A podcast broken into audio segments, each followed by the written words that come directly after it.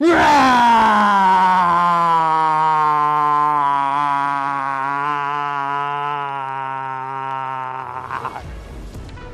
迎收看，我是金钱爆带你了解金钱背后的故事。我是大 K 曾焕文。首先欢迎三位现场的与谈嘉宾，第一位是段昌文教授，大家好；第二位是这个万宝周刊总编辑庄正贤，这正贤哥，大家好；第二位是老朋友阿司匹林。好，我们看一下今天的这一个全球股市啊，哇，这个牛市冲天啊，全部大涨哦，像领头羊哦，还是由费半指数哦。这个持续的大涨哦，继续创下历史新高做领头。另外，连最弱的香港股市啊，大家去看一下 K 线哦，三天哦，连续这个两天的跳空哦，也是呈现一个大涨的情况。那台北股市也很强哦，今天哦，包括期货，期货指数呢，最高来到了一万两千零七点啊，已经正式突破了一万两千点哦，非常的厉害。另外呢，这个台积电哦，三天哦，高低啊，最多涨了三十块钱。另外呢，连这个台币啊。两天也升了最多三点五角，所以呢，这个行情呢非常非常的热。不过呢，大家可能不会很开心，因为呢，大家看一下今天的贵买反而是走弱，而且今天上市跟上柜涨跌加速比一比哦，上涨的家数只有六百四十九家，下跌的家数呢高达一千一百五十六家，是一比二的一个概念。虽然指数创新高呢，可是下跌的股票平均三档股票有两档是下跌，我相信哦。大家哦，心情都不太好，为什么？因为呢，你手上可能没有台积电，你手上也没有期货多单，甚至你手上呢也没有金控股，你没有国泰金，你没有富邦金哦。这波行情跟你可能不太有关系哦。所以在这一波财富重新分配的过程当中呢，我们今天的主题呢叫做缩小人生。如果你没有参与到这一次的财富增长的话，你的人生哦，就像这部电影一样，缩小人生。电影里面呢，其实哦，大家觉得缩小人生很好啊，比如说这一瓶酒。只要一瓶酒可以让这么多人喝，因为呢，大家都变小了，一瓶酒大家都分得到。可是你有没有想过，如果这是一个苹果，一个这么大的苹果，大家都可以吃很好。可是如果这苹果里面万一有一条毛毛虫，哎，那毛毛虫也是很大的哦，反而会吓死你哦。所以呢，我们接下来要跟教授来讨论一下，这个散户现在的心情哦，可能跟缩小人生比较像。那我们要如何呢？找出一个这个套路哦，让我们的资产慢慢的变大。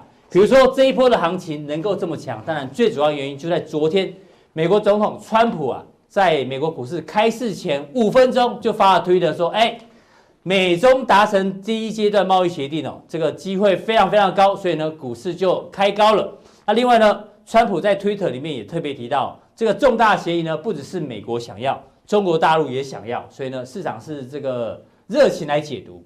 那另外呢，中国大陆当然这官方说法没有，不过路透社有提到，中国大陆呢应该会同意哦，在购买五百亿美元的这个农产品。所以感觉上这件事情呢，大家觉得这个风暴暂时已经过去了。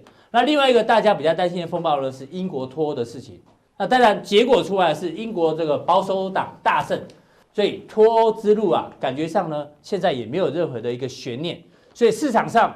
这个不确定因素解除，不确定因素解除之后呢，才让现在的股市啊，这个牛气冲天。所以我们在想说，这一波很明显的就是资金行情。这资金行情，你觉得会持续多久？而且资金行情过程当中，到底有没有需要担心的？就像我们刚刚讲，苹果这么大，万一毛毛虫也变这么大的话，该怎么办？呃，我觉得这个金钱豹的节目啊，这个引用的那个缩小人生啊，是非常非常好的一个例子的哈。其实，如果说我们把所有的人全部缩小，那我们台湾就变美国了呢？嗯，对不对？土地面积就变美国了。哎呦，对。但万一如果说有一天呢，哈，我们全部都缩小之后，下一场毛毛雨的话，就变成大灾难，怕我们都会变水灾啊。哦，所以呃，缩小人生也有好也有坏哈。对。当股市如果涨十趴的时候，大家都非常高兴。如果说我们用十点。来说满足点的话，嗯、那你涨十趴满足点，大家都好高兴哦，十分。对，当你如果跌十趴的时候，我跟各位说，在我们财务文献里面啊，嗯，是发现到说你会变二十点的痛苦啊，二十点的痛苦。哎，对，如果跌跟涨是一模一样的，嗯、结果大部分的投资人都会认为说跌的痛苦程度是。涨的高兴程度的一倍，一倍，哎，所以大家要警惕啊，这个缩小人生也有它的缺点哈。教授点出来哦，在指数创新高过程当中，有时候呢，不要一顾一一是这个一昧的这太过于乐观了。因为我们看到亚币的情况哈，最近大部分的亚币都在涨，尤其是台币，大家都说啊，我们最近啊去日本啊可以赚到多少钱多少钱啊？对。但是问题在于说，所有的亚币为什么会涨啊？那绝对因素就是美元。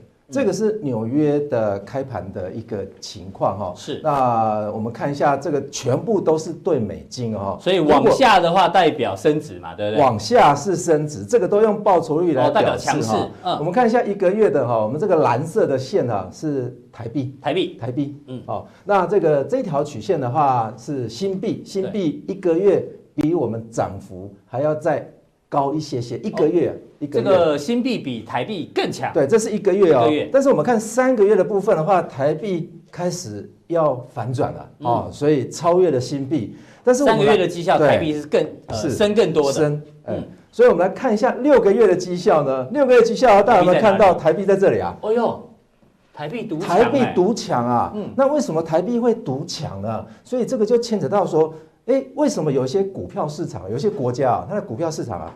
你看日日币就好了，日币在贬啊，日币在贬的话，它的股票也在涨啊。但是台湾是这样子哦，台湾是股票在涨啊，那顺势的是我们的汇率也在涨啊，也在升。所以为什么会有两个国家会有这种这种奇特的一个情况啊？呃，也就是说，呃，一般来说大家都会这么认为，就是，哎，升值是因为有股票的因素，嗯，但是日本呢？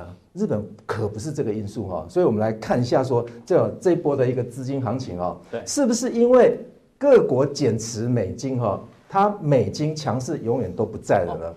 主动权是如果是美元走弱，间接导致亚币升值，对，跟这一个亚币主动升值，美元这个被动走弱是逻辑是不一样。对，我们来看一下国际货币基金会哈，IMF 啊。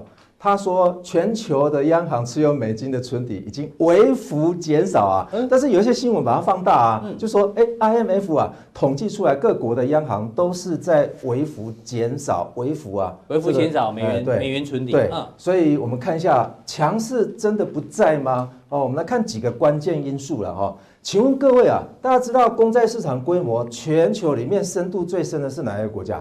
美绝对是美国啊，美国对，啊，你说台湾有公债市场吗？基本上都是金融机构买嘛。嗯，哦，那我们来看两个啊啊，哪家银行没有持有美金的？我看是没有吧，几乎都有啊，连俄罗斯都有呢。嗯、哦，那我们看第三个，石油标价难道是新台币吗？当然不是，当然不是啊，绝对是美金嘛。那请问一下，大家到国外去刷卡呢？你是刷美金还是刷台币呢？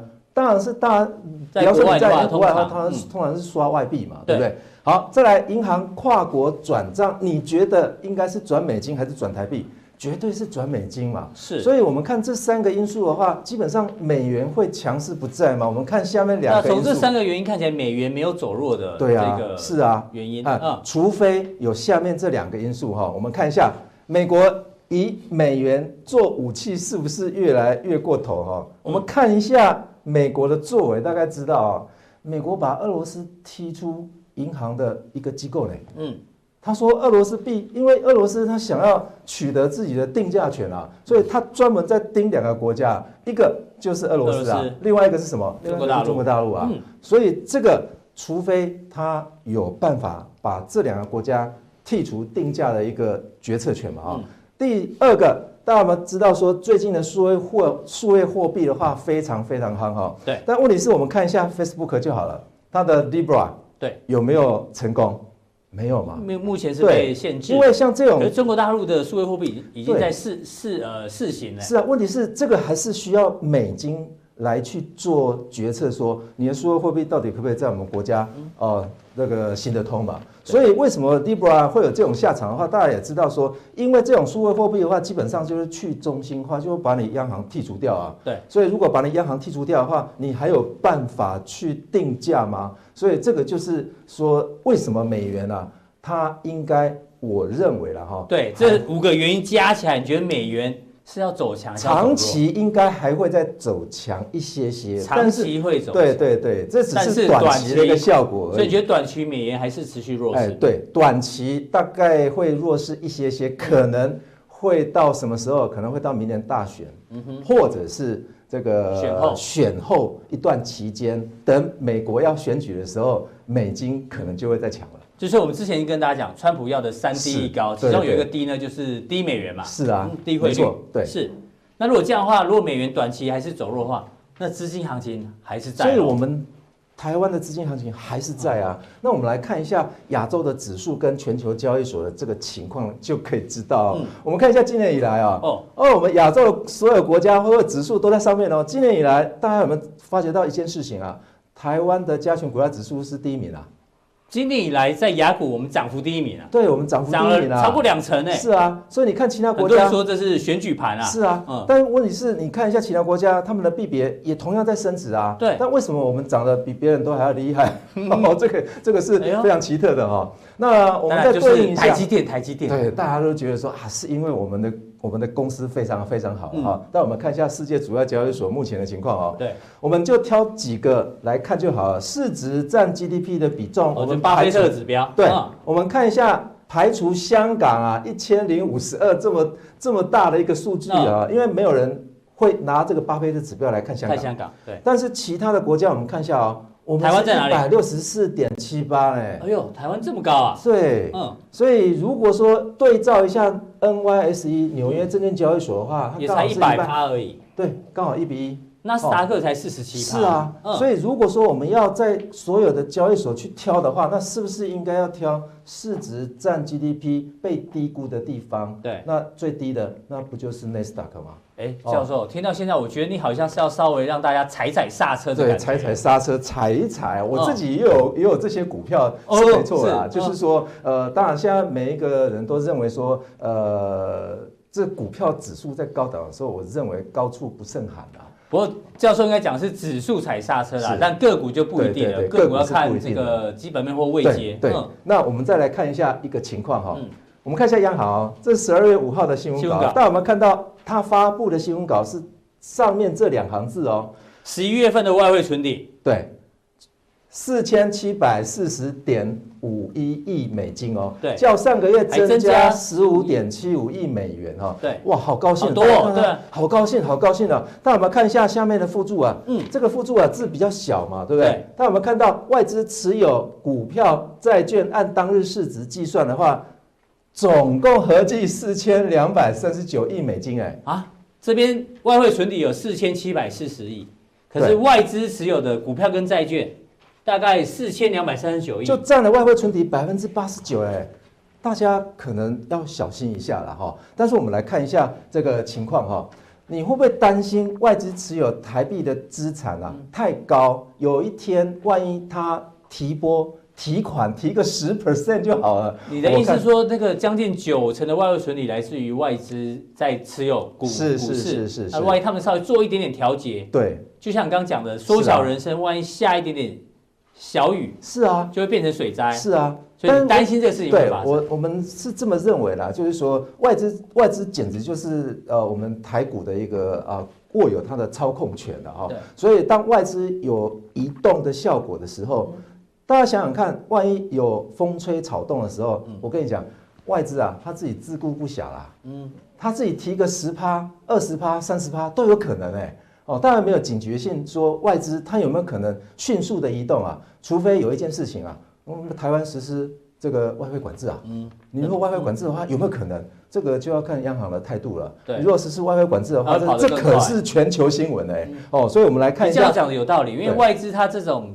这个钱是随时可以变现，然后汇出去。他也不是进来买土地，也不是进来买这个设备嘛，对对对。所以，我们看这个情况的话，那就是我们为什么外汇存底会这么高？主要外资进来全部都是在买股票跟债券。而不是台湾的公司在赚外汇呢，嗯哼，哦，所以我们看的一个情况就是这样子哈。对，我们呃是什么驱动外资占外汇存底的比重哈？对，我们都知道说，当然就是国内的股市行情嘛，哦，进来就是来买股票的。好，好，那央行的统计哦，外汇汇入款几乎全部投入国内的股市跟债市嘛，而且大多投入对呀，对呀，没错啊。所以这个依照它的依照央行的统计的话，我们就可以了解说，外汇存底，嗯。跟股票指数是成正相关嘛？好，正相关确实是有相关的哦。但是大家知道一个因果关系，到底是外汇存底增加，会导致于股价指数上涨呢？嗯、还是因为台湾的公司很好？外汇存底才会增加，是因为我们的公司太好了，是因为外资汇钱进来，所以台北股市涨，还是他想要买股市，所以把钱汇进来？这因果关系不一样。这因果关系是不一样哦。但是如果说我们的公司非常好，嗯，当然我们外汇存底增加，这是无可厚非的。但如果刚好是颠倒的话，大家就要更小心了。嗯、哦，所以这个问题就是我们还要理解到这个因果关系哈。是。好，那我们再来看一件事情哈，是不是因为最近钱太多哈，全球的钱太多哈？肯定。我们面对金融海啸的对策哈，我们从二零零八年一直到现在来看的话，我们发觉一件事情，所有的央行全部都以二零零八年量化宽松的政策再来救市场。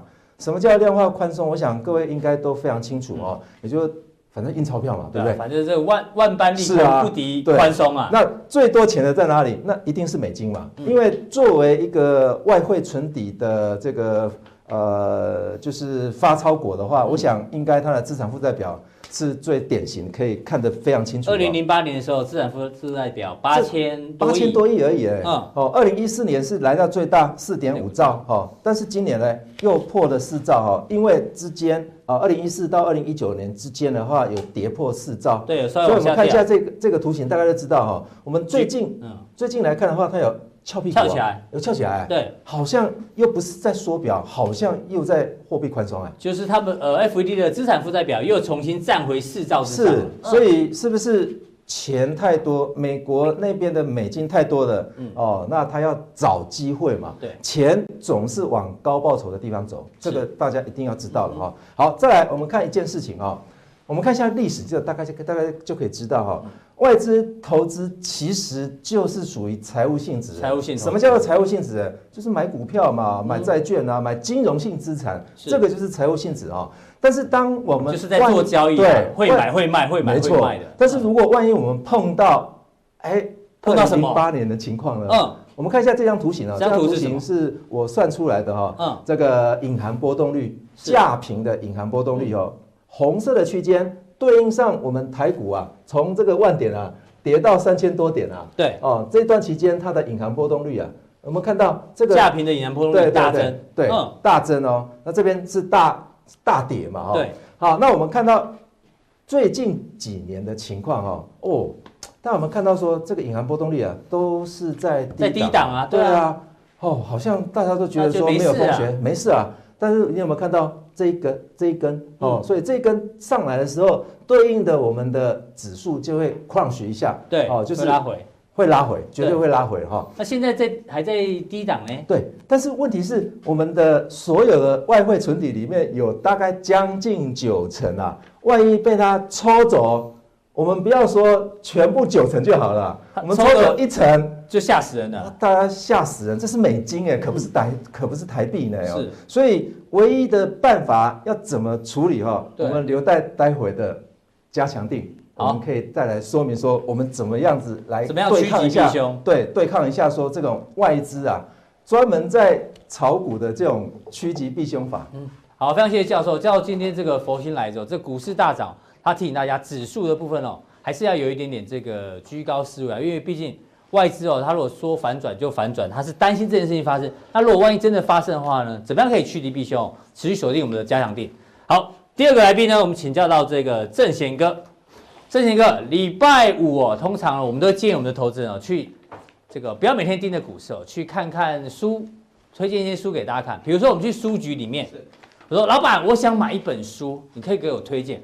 我想买一本暗藏杀机的书，通常他要推荐这个史蒂芬金嘛，因为专门写这个恐怖大师。是，他说：“老板，我想买一本爱恨难舍的书，他可能推荐的是琼瑶啊，或是张爱玲的书。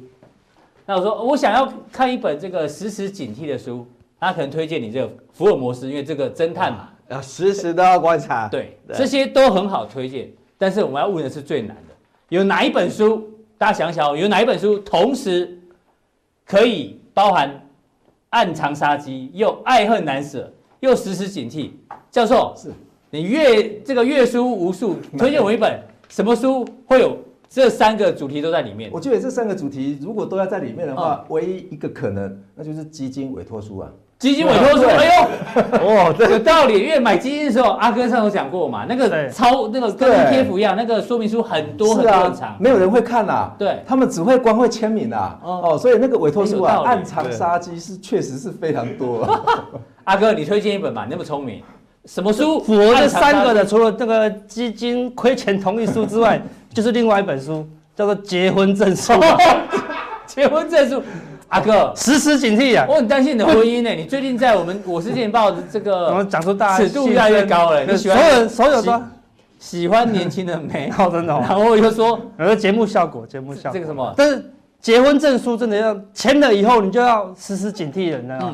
没有时时警惕，就会暗藏杀机。对，然后你就会爱恨难舍啦。对，是每个人都会走一轮，有时候走十几轮还走不出来。有道理，有道理。比如我们有梗，其实我们跟大家公布了。什么书可以暗含暗藏这三个杀机？叫做股市大全。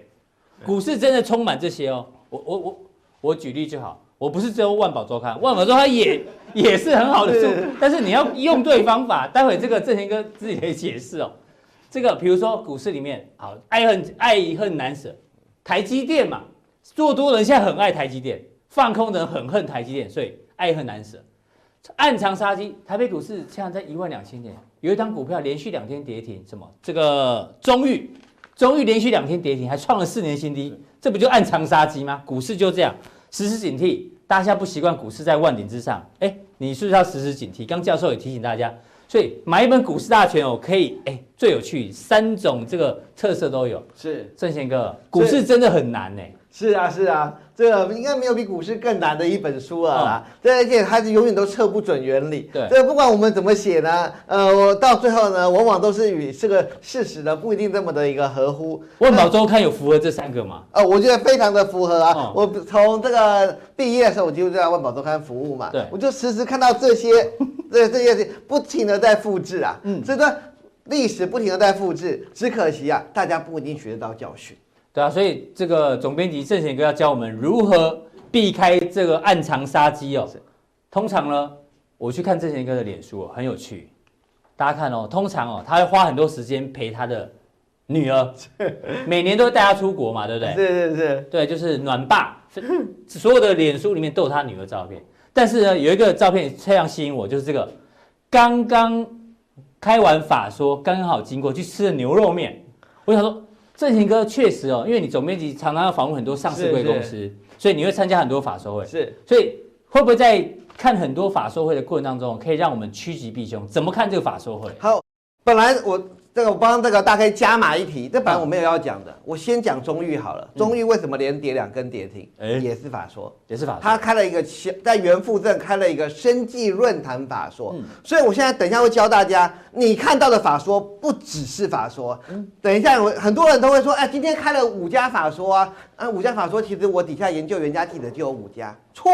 现在台湾一堂一天在开二十家法说，我连五个人都不够派。那等一下我再跟大家细讲。那像这个。元富的生计论坛，它就不是秀在每一个，因为它是一个论坛。对。那终于说了什么？因为我怕人家连大 K 都不一定知道的事，我敢说，一定很多人都不知道。嗯。因为是因为你看中裕的营收，它才刚破一亿。刚破一亿。那其实对营收来讲的话，新药公司都是想有高毛利，能破一亿应该非常的好。结果为什么股价连两？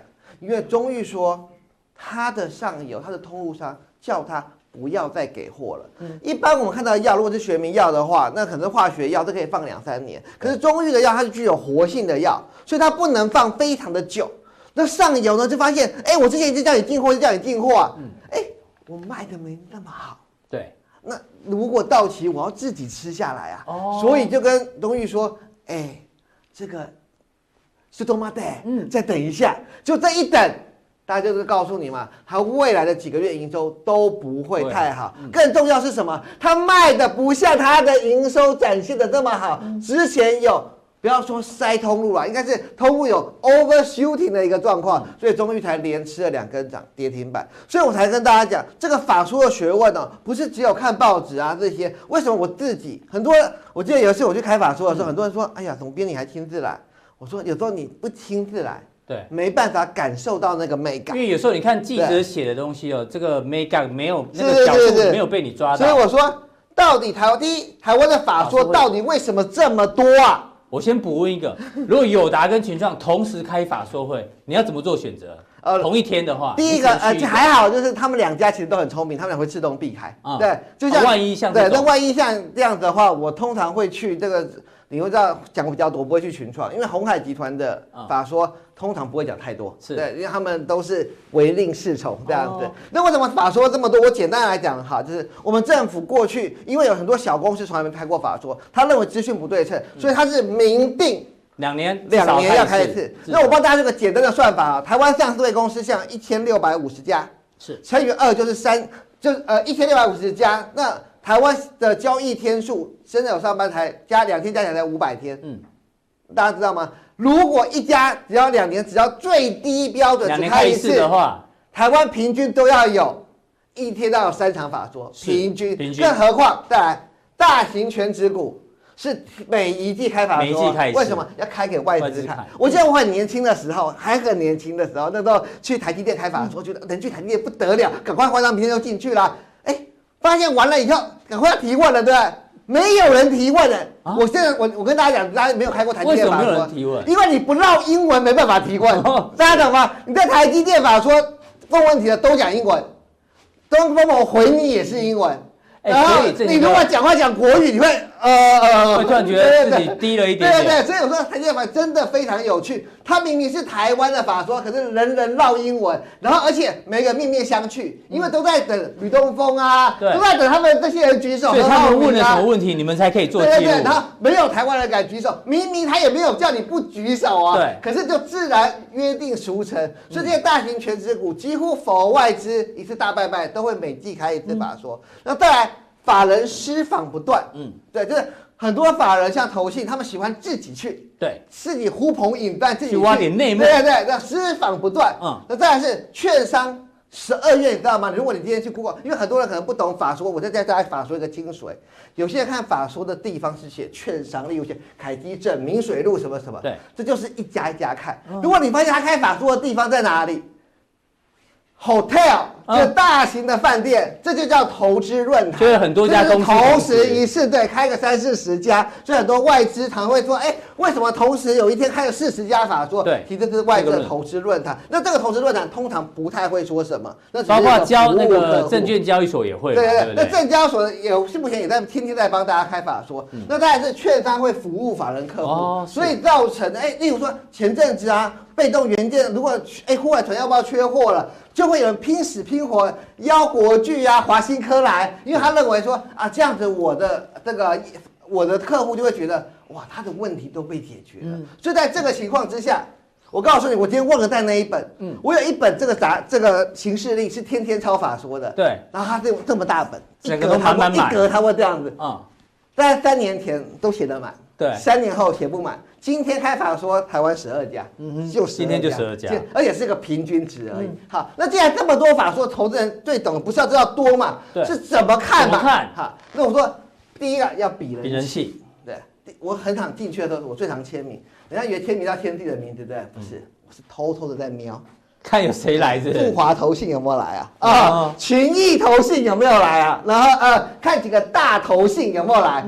就像昨天我去开电测。复华投信签了八个名字，来了八个人，八个人投资就知道哦，这是他们的核心持股，对他们有问。所以说你看有道理耶，不是这是这这个外行人可能只看到人满满的投信持股，还要一个月后才公布，不会一季公布是。真的，你光看那个签名就知道哦，原来这家投信核心持股是这家公司。有没有发头发颜色跟我们不一样的？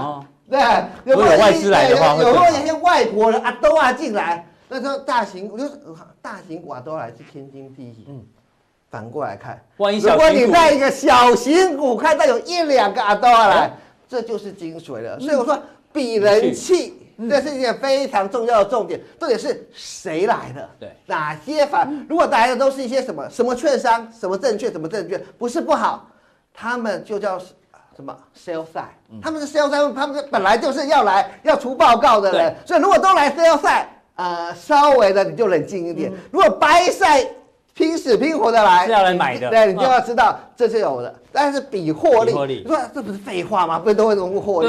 错，这是我要教大家的。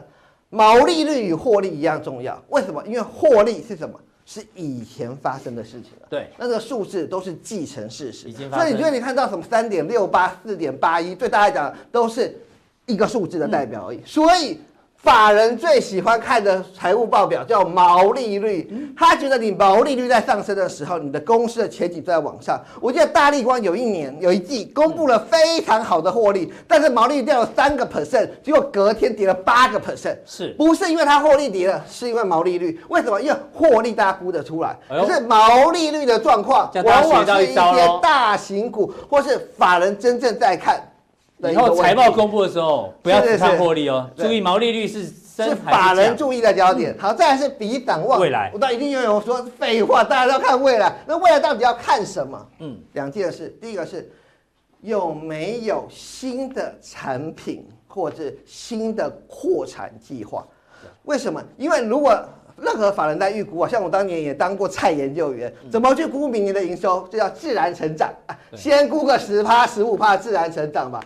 可是你为什么会有暴冲，会有不一样？一定是他违反了那个十趴嘛，就是他忽然觉得他明年会更好。那更好的来自哪里？第一，新的产品线，或是旧的产品线的扩充。所以只要一提到，常常只要一提到无中生有的，过去没有的，哎，我新做了这个东西啊。通常都是法说会的焦点，然后再来是什么？营收变化，就是我扩仓了。例如啊，我扩厂了，我明年要扩多少？例如像哎，你知道红杰科当初一路往上，重点他只有讲一个，就是今年红杰科的这个是八 K 的这个 P 八八 KK 的这个 piece 的产能，明年的红杰科最后会开到多少？新厂是二十四 KK，所以侯杰他每年每次开场都讲这个就够了，因为他的展望在未来，所以我说。比人气、比获利、比展望，这大家都懂。可是怎么去看这个细项，往往是大家投资人更要注意的一点。那也是我们在看法说。觉得有可能是内行人看的一点。对，那到底有没有法说行情？那到底有没有法说行情？我老实说，是一定有。嗯、我在讲一个自营商在干嘛啦？这些讲出来，我说很多是江湖一点绝哦。这个说出来哦，这就不值钱了。对，但是我可以教你们这样讲，很珍贵哦。很多的自营商其实每天在隔日冲，所以为什么我说自营商，我从来不把它当成是一个。法人在看，它就是比较有钱的散户，是，或者是比较有资讯的散户。那他们常常在做什么？今天早上十二点就开始 call，哎，你明天要去哪一家公司？今天下午还有谁啊？对，啊呃，今天下午富华要去哪里哪里啊？呃，群益一带一群要怎么样怎么样？嗯，好，先买尾盘，对，卡好。你以为干嘛？天长地久吗？爱到永远吗？不是，一件事，开盘涨或跌。都会卖，涨或跌都会卖。他只赌一件事，但是长期这样 run 下来，我们必须务实的说，因为我们大家都大数据的分析，他们是赢的。对对，因为毕竟来讲，他们还会去，有时候还会跟我们这些记者也会拍一下马吉组成一个赖群组。哎，你们待会要去看哪个记者会啊？因为哪个记者会？不乏，我们也必须承认，很容易成为报章的报道的重点嘛。所以这个方向来讲的话，我认为投资人可以注意，在短线上，嗯，非常有人在卡位法说行情。是，但是我我想很多投资朋友并没有得到，并无法得到这样的一个讯息，嗯，那也觉得，哎，我也没有想要做。所以你要教我们一些方法。对那说到底有没有？有没有涨或跌？讲简单，或者到底是利多出尽还是起涨开始？我教给大家简单的方法，嗯、最简单的方法就是看位置，嗯，就只要看位置。如果所有的它的位置已经到了再多的利多，利多最后它都涨不起来了，嗯、那我告诉你，下一次再做多少都没有用。所以位置决定到底是利多出尽还是起涨刚开始。那待会在加强錠中，我们会再举四档股票最明显的例子跟大家说，怎么去做这样的一个分辨。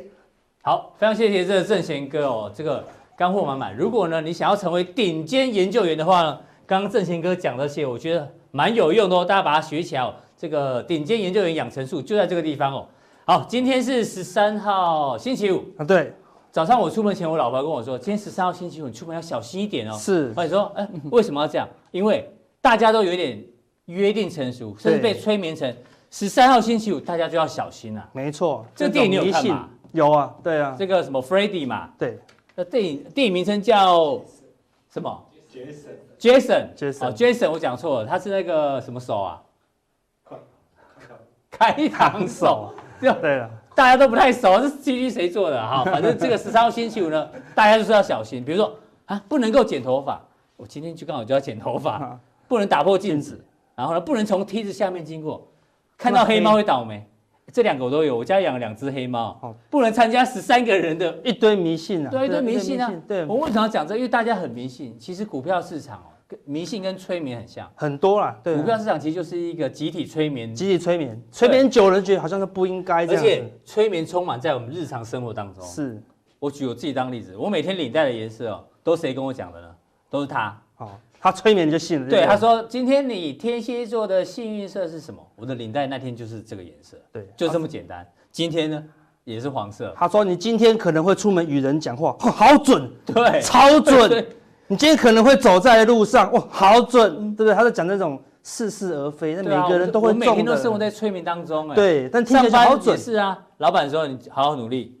年终就会有一大包，对，然后你想说又又在催眠我，对，大家每天都被催眠，对，再来的那个尾牙，对不对？就是各大老板要催眠员工嘛，嗯、我明年一定会更好，虽然今年只发半个月，相信我们，明年我们发十个月给大家，好不好？我大家好，然后、哦、就不离职对不对？我们来看一张图好了，这个视觉催眠，哎，导播注意一下哦，阿哥你也仔细看，你认真看这张图，你会觉得它好像在动。动得蛮厉害的，有些人会说，如果你越疲劳，它动的速度越越快啦，对不对？哈，那我真的很疲劳，我我们都蛮疲劳，都我看到有点晕。你知道刚看完盘再看这个，它都跟风车一样一直在转呐。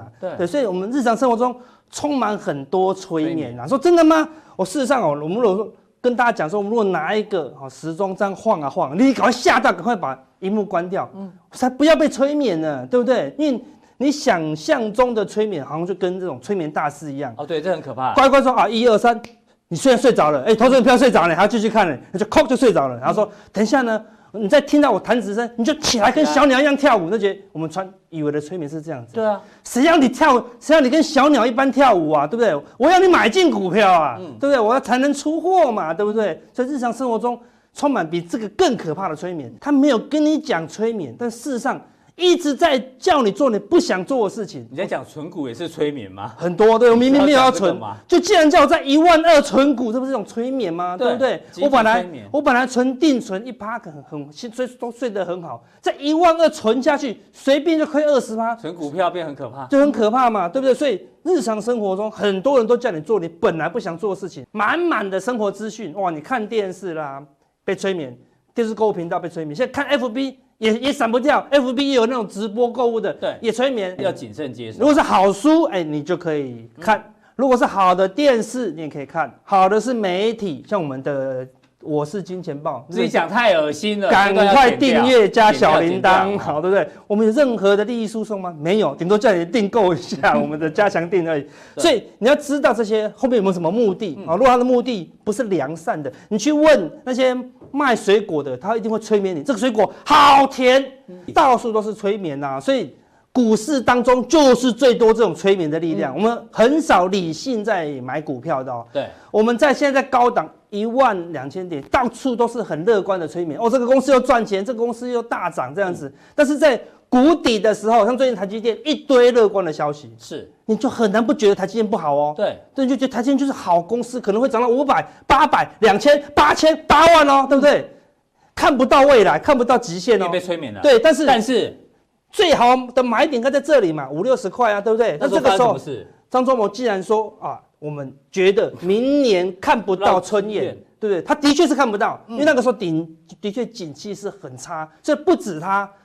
看坏景气，因为他的确接不到订单啊，对不对？对，那时候各大报纸也说啊，公司营收衰退，经济不好。你如果是要存股，你如果要长期投资，嗯、就是要在这个时候怎么样抵抗催眠？抵抗催眠。听到利空，你要自己在转化减码、解码这样子，然后就在利空中买进，嗯，利多中怎么样卖出嘛，对不对？对，这很难呐、对不对？很难呐。我们在股市当中。人家叫我买进，我们就买进；人家叫我卖出，我们就想要卖出啦，对不对？所以，我们这两年都被川普催眠搞得乱七八糟了。嗯、对，一下说是好朋友，一下又贸易战。嗯，所以股市当中的这种催眠，满坑满谷，所以你都知道哦，你是时时刻刻哦被这些股市的资讯催眠呐。嗯、所以现在怎么样？股市已经快要出现蛋塔效应。效应，那什么蛋塔效应？就是大家都排队。对，之前蛋塔很热门的时候，所以。你要排队两个小时才吃得到的蛋挞，就好好吃；要排队两个小时才吃得到甜甜圈，好好吃。现在到处都是蛋挞，不好吃；到处都是甜甜圈，不好吃。现在的股市大家都觉得赶快买，再不买赚不到了。你看最近股市一下就喷出了，对。这个如果再涨个六百点，突破一二六八二，你想疯了疯了！各大报纸头条一定写一二六八二，对不对？一定是智能用多大就用多大，你一定会他们好，你一定看嘛，大家你会跳进来啊，对，对，所以现在越来越多人要跳进来，怎么样？想要买一些股票，怎么样赚封关前的红包行情嘛？对，所以。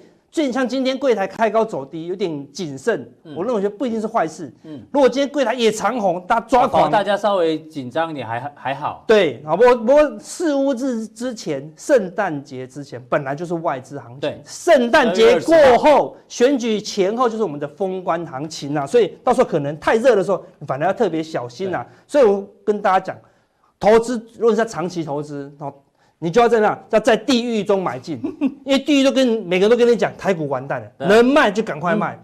你在地狱中买进就会赚钱，你在地狱中买进就赚赚钱。什么时候卖出？